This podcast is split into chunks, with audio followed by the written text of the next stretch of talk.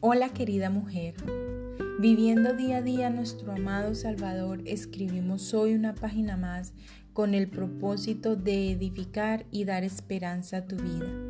Continuando con nuestro tema, vive una vida piadosa en un mundo impío. Hoy veremos Mantente fiel y confiada en Dios, capítulo 6, versos 4b y 23b del libro de Daniel. Dice el Señor en su palabra que Daniel era fiel a él y que ningún vicio ni falta se encontró en él, al igual que ninguna lesión, cuando el rey Darío lo sacó del foso de los leones. ¿Por qué razón?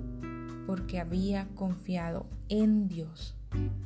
Querida amiga, ante el sistema que hoy gobierna el mundo, frente al dolor, enfermedades y pruebas, frente a la traición y los planes del enemigo para derrotarte, mantente fiel y confiada en Dios, porque fiel es el Señor y Él nos fortalecerá y nos protegerá del maligno. Segunda de Tesalonicenses 3:3.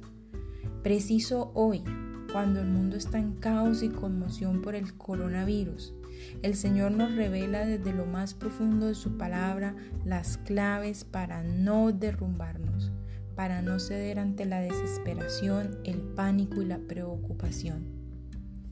Pero antes de continuar, debes saber que estamos en tiempos finales y el enemigo lo sabe.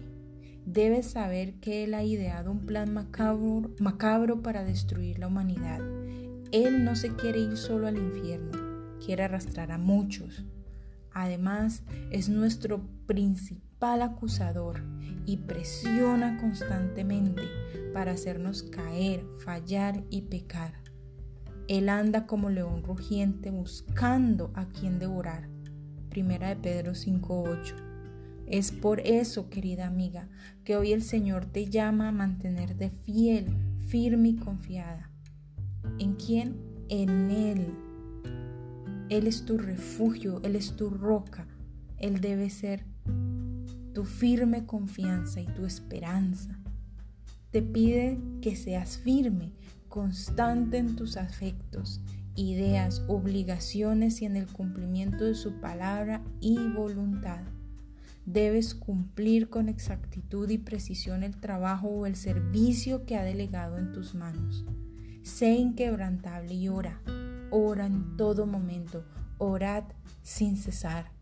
No te doblegues ante el sufrimiento, dolor o quebranto.